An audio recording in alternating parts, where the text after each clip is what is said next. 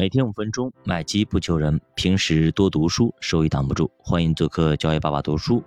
那今天给大家聊一下最近的一个行情吧。啊，后市到底该如何去走？我们到底现在哎，市场是往下还是往上？哎，牛市来的概率有多大？好，那么今天就以数据的形式展现给大家。首先，我们看看到底它涨还是跌。我一直说过，到底是场内的人多还是场外的人多，也就是是卖的人多还是买的人多。如果卖的比买的多，不好意思，它可能要跌了，因为呢，买家少，卖家多，对吧？如果买的人多，卖的人少，好，那它就要涨价了。比方说，整个市场里面只有一个人在卖这件东西，但是大家都要去买，那它必然会涨价。任何市场都一样，买菜也一样，大家都要去买这个菜，但是只有一个人在卖，那它必然是涨价的，因为供不应求啊，买的太多了。任何市场都 OK，那么咱们市场也 OK，也一样的啊。那么咱看几个指标，我给大家看一下。首先我们来看一下这个融资余额啊，哎，融资余额，啥是融资余额呢？就是说现在啊，大家用这个杠杆加杠杆。炒股啊，或者买嗯投资啊入市，这个动力大还是小啊？大是小？那目前来看啊，它有一个明显的一个上涨的一个趋势，表明呢很多人开始去加杠杆买了。那说实话，你如果这个指标你不知道，你去看你身边的人，或者看你内心的冲动，你现在有没有这种冲动说，哎，我银行贷点款出来炒一下股？抄个底有没有这种想法？我相信在两三个月以前你肯定会没有，对吧？上半年肯定也不会有，但是现在你心里多多少少是不是有这种想法？我去银行贷点钱出来炒点股，或者说我想有一大笔钱赶紧拿过来去买进去，对吧？我想天上掉一笔钱给我，我去买进去抄保底，是不是有这种想法了啊？你有这种想法，他有啊，那么那些搞融资的他也会有。所以说，他们慢慢慢慢的都会开始去用杠杆资金来进行博弈。杠杆资金一旦一来，表明大家对于市场非常非常看好啊，这是一个。还有就北向资金啊，北向资金你看一下，其实这个资金我们称之为聪明资金啊，其实才从年初到今年的年中也好，是大比例的往外流。但是你最近有没有发现，他们基本上啊不怎么往外流了，反而呢都是净流入了。是不是这样子？有所缓和，持续的买买买了，为啥呢？对吧？为什么呢？你好好想一想，为什么？聪明资金肯定去买聪明的资产，好的资产，那表明我们这边确实该买了啊。这是两个资金啊，资金面的。那么再看一个啊，就是我们所谓的这种 ETF 净流入啊。那么 ETF 资金呢，被称为是长线资金啊，更多发挥的市场的一个蓄水池的一个作用。啊，所以 ETF 净流入和市场行情通常出现一个背离特点。比方说，今年四月份之前，市场下挫，擦擦擦往下跌，但是 ETF 净流入基本上处于一个相对的高位。而到五月市场反弹以后，净流入明显的就少了，甚至反向流出。这说明啊，投资风险偏好上升，资金从一篮子股票开始流向了个股。目前来看啊，八月之后。ETF 净流入又回到相对的高位，十一月以来小幅回落的态势，说明投资者悲观情绪也在改善。几个意思啊？可能说那么久啊，就是这个东西啊，它是长期买的，长期买它不是放一天两天，它也不是放一年两年，有可能放十年二十年。那我放十年二十年，我中间肯定会有一波大牛市，对吧？肯定有我止盈的机会，这个时候我绝对不会。买什么稍微贵一点的，我肯定买那个最便宜的。它便宜了我就买，它不便宜我不买，你懂吗？这样的格局下来就是说，呃，怎么说呢？就是说我一定要买便宜货，市场底底部了去了，好我就买，跌了买。但是你反弹高了啊，贵了，不好意思，不要啊。就给菜市场我去搞那个，我我因为我是大酒店，五星级大酒店，我买的菜多啊，你贵我不买啊。比如说你是。呃，三毛五，哎，我就两毛，你买不买？你不买啊？不好意思，我不买，对吧？因为它不仅仅是你三毛五，它三毛三也可以的，它你超过三毛三我不要，哎，因为它必为什么就差那么一点点它都不要呢？是因为呢它的量特别特别大啊，它每天都要买，天天都要买，所以说呢这个东西就是它对于价格的把控非常非常高啊，我们要记住这个东西。好，再看一下公募。公募基金就是我们所谓的散户都在开户的那种公募基金啊，比啊等等等，对吧？就是比如说那个易方达啦，对吗？呃，等等这些公司啊。那公募基金一个指标就是开户数啊，对不对？开户数，你到底开户多还是少啊？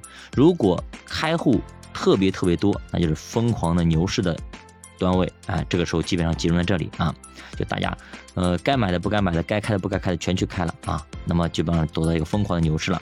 那今年开户数呢，是一个历史的最低点啊。熊市里面基本上没人去开户，也没人去炒股的，这一点不用说。但是有一点我们要明白，就是很有奇怪，但是呢，它的资金量还并没有下降，什么意思？表明钱还在里边，啥意思？开户数没增加啊，对吧？但是钱没减少，为啥呢？因为呢，这一次啊，咔咔咔跌的有点凶，大家可能，呃，第一个跌的有点凶，大家不舍得割肉。动不动一下子割个百分之三四十，谁受得了？一般人受不了。你放进一百万、三十万、四十万没了，对吧？一般人受不了，那就放着吧，等个几年也就回来了，对吧？是这样子啊，所以说不愿意走。第二点呢，可能觉得这次跌的有点凶，可能他回来也比较快，哎，一没来得及走，第二个可能对后市信心还是比较足的，那我就等一等嘛。对吧？没，他不会想到说你一跌跌没了是不现实的，或者放个五年十年不会的啊，也就个两三年的事儿啊，挺一挺就过去了。这是一般啊，有经验的老股民也好啊，稍微有点常识的人也好，都会选择这么做啊，这么做。好，再看一下那个私募啊，私募呢基本上就是博高收益嘛，一般我们去买私募对吧，年化百分之八都很正常的对吧？所以他们基本上会重仓啊，会重仓，一般会把仓位加到百分之七十甚至八十甚至九十都有可能啊。他们最喜欢的就是追涨杀跌啊，我要赚取那个确定的收益，我就是说要搏一搏啊，单车变摩托啊。现在私募啊。整体的仓位也不高啊，整体仓位也不高，表明了他们也没有怎么进去啊。如果私募咔咔咔往里进啊，基本上呃金融啊、地产啊等等啊、银行他们都会呃有一个非常大的一个提升，因为呢私募非常喜欢买这种地产啊，非常买地产，所以现在为什么信托啊、私募会暴雷啊，就是因为地产股的暴呃暴雷啊导致了私募的暴雷啊是这样子，所以说呃目前呢应该在低位，如果他们再一出手啊。呃可以说给市场会加一把非常大的火啊，会推升这波股市。所以说这批大的资金还没有入市，所以说入市的呃动机也好，呃嗯需要也好，会肯定在那里，只是他还没买，他还没出手。他一旦出手啊，基本上哎会推波助澜的作用啊。好，呃，基本上我们从上面这一系列的呃指标也好吧，情况也好。我们可以分析出目前是这么个状况啊，这么个状况。那目目前为什么呃它就是没有说像过去一个月啊，像很多的比如说科技股啊，比如比如说整体大盘也反弹了一波啊，一小波啊，多的话反反弹了百分之三十，少的话反弹了十几，对吧？那么这一波为什么没有继续呢？首先这一波有有一部分抄到底了啊，它进行了一个止盈，是一个操作。第二个呢，呃，疫情的放开本来呢是大家很开心。啊，疫情终于放开了，我们可以玩了，可以 happy 了。但是发现疫情放放开之后呢，又出现了另外一个新的问题，就是大家担心疫情放开了，我出去我是健康的，别人是不健康的，别人阳的，那我出去我我也阳了，那我也被感染了，所以大家现在非常担心，开始抢药干嘛的，对吧？因为自己要照顾自己了，那又出现了一个新的问题，那怎么去平衡这个问题？大家都不去消费，还是不去消费？本来以为放开了都去消费，没有。所以这个这个东西肯定要有一个过渡，那就是大家都产生了一个抗体，大家这个病那么都视为普通了，真正的把它看成感冒了。虽然说官方说它像感冒，但是很多人还是担心，还是害怕。那这个担心和害怕，它如果你想要把它解除，可能需要个两到三个月啊。一般一件事情的话，你刚开始接触的时候会很害怕，但是你经历久了，基本上两三个月过去，也就也就那回事了啊，也那回事了。所以说还可能还需要两到三个月。那这个过年，嗯，估计年后啊，可能开春以后，才可能有所缓解啊，有所缓解。所以说我们拭目以待吧，我们拭目以待。如果这个时候战争那一方面啊，如果还如果能够给我们缓和的话，那么可能会让我们更加的奋嗯激进或者更加的兴奋啊。如果俄乌冲突能够解决，那就更加充分，那么股市我向上的动力。那么又增加了一码啊，所以说不管是从微观层面还是从宏观层面来说，都是向好的。本来遏制我们股市上涨的两大因素已经消除了一个疫情的因素，第二个因素就是战争，那么早晚也会结束的，对吧？那么这两个因素一旦结束之后，那么我们恢复再生产也好，人心的安定也好。那么都会得到大大的改善，那股市向上的动力也会更加的啊明显，也会更加的明显。那么综上所述吧，啊，你从微观层面来说，那么北向资金，哎，它流出的压力明显的缓和，融资余额也有望哎后续的跟进，那么杠杆资金也会跟进。啊，新基金发行虽然说今年没怎么发新，你看过谁发新基金了吗？发了吗？不好意思发也不敢发，因为发也发不成，没人买，对吧？所以他不发。所以说。呃，私募啊，险资啊，仓位也不高，哎，这笔钱肯定要进行进来的。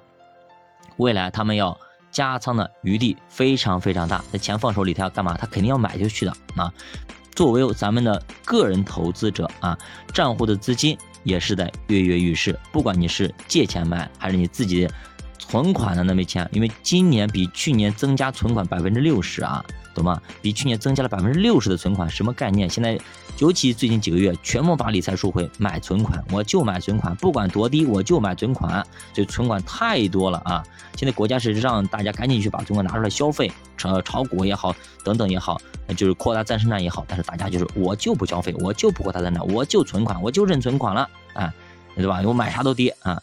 所以说现在的大家的心情。都可以理解啊，心情可以理解，就等待股市能够回暖，大家可能投入再生的那种热情才能够回来。所以现在呢，场外的资金肯定不缺，钱肯定多的啊，明显呢是场外大于场内。那么未来市场到底是向上还是向下呢？你说呢？对吧？无非就是场外的资金往里流嘛，水往低处流，对吧？那多的地方往少的地方流嘛，这是很明显的啊，一目了然的。所以说啊，我们没必要过于特别特别的担心。那么主播这一次再多插一嘴啊，现在大家都很多人都阳了，对吧？很多人都担心啊，对吧？那这里我提一嘴啊，我提一嘴什么呢？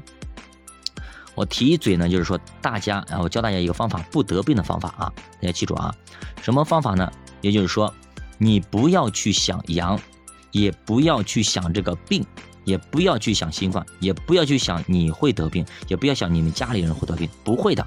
一旦这个得病这东西，嗯，这个意念到了你的脑子里，让它马上滚。你说你滚滚开，不要在我脑子里，你滚开，不要在我们家里边啊，这样子啊，永远不要不要去想这东西，想好的、积极的、阳光的、正面的、健康的啊，永远想这些东西，你就不会得病。啊，你就不会得病。不要去想那些不好的东西。你想，我告诉你，这样心想事成啊，真的是这样子啊。所以想好的就成好的，想差的就行差的。不要去想那些坏的啊。中国老祖宗也写说过很多的话啊，人能够干过头的事儿，不能够说过头的话啊。你说过头的话，不要说，也不要想啊，不要想，因为主播吃过亏，所以说建议呢你们不要去这样做。而且最近我知道发现确实是这样子啊。我记得我当时不懂啊。我上高中的时候，我上高中的时候呢，我们宿舍啊，我们宿舍几个人，包括我们班里的啊，嗯，几个要好的嗯同学，哎，几个人都得鼻炎，哎，我当时都没听过鼻炎，啥叫鼻炎呀？这么高级的病啊，没听过。哎，这个得了，那个得了，过两天，咦，这个又得了，哎呀，当时你说真的脑脑脑子瓦特了，也不懂啊，傻乎乎的。哎，我想着鼻炎这么这么好玩的病啊，我怎么没得过呀？对心里心里虽然没说啊，心里想过，哎。得鼻炎还挺好的，怎么样的啊？结果好了，哎，刚刚想的第二天啊，感冒了，啊，去医院了，哎，竟然我平时也就感冒就感冒了，对吧？竟然啊得了鼻炎啊，而且很严重的鼻炎。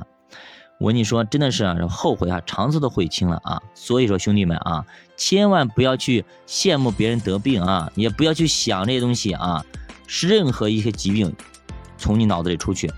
但凡在我这里听咱们节目的啊，每一个朋友，你听到我说话的每个朋友，你们都不会得病啊，你们都不会得这个疾什么新冠什么阳了不阳了啊，不会的啊，不会的，听节目就可以健康啊，听节目就可以健康，你就这样想啊，听主播的节目就可以健康，你就这样想，疾病就会离开你了啊，疾病离开你了，不要去羡慕什么疾病，不要羡慕，羡慕就羡慕健康、平安、喜乐、富足啊，想这些东西，好吧？啊，越想这些东西，你生活越来越好，家庭越来越美满。越来越幸福，夫妻生活越来越幸福啊！多想好的，多看好的，多听好的，一切不好的从你的生命中，从你的世界里，从你的世界观里完全的摒除出去。你这里就是干净的、平安的、喜乐的啊，富足的，就是这样子。好的，教读书陪你一起慢慢变富，欢迎大家点赞、收藏、关注、转发、写评论啊！加入主播幸运团，转发给那些需要啊学习的、想要学习的。有这种学习动力的、会坚持的人啊，让我们一起成长，让我们队伍越来越壮大。再见。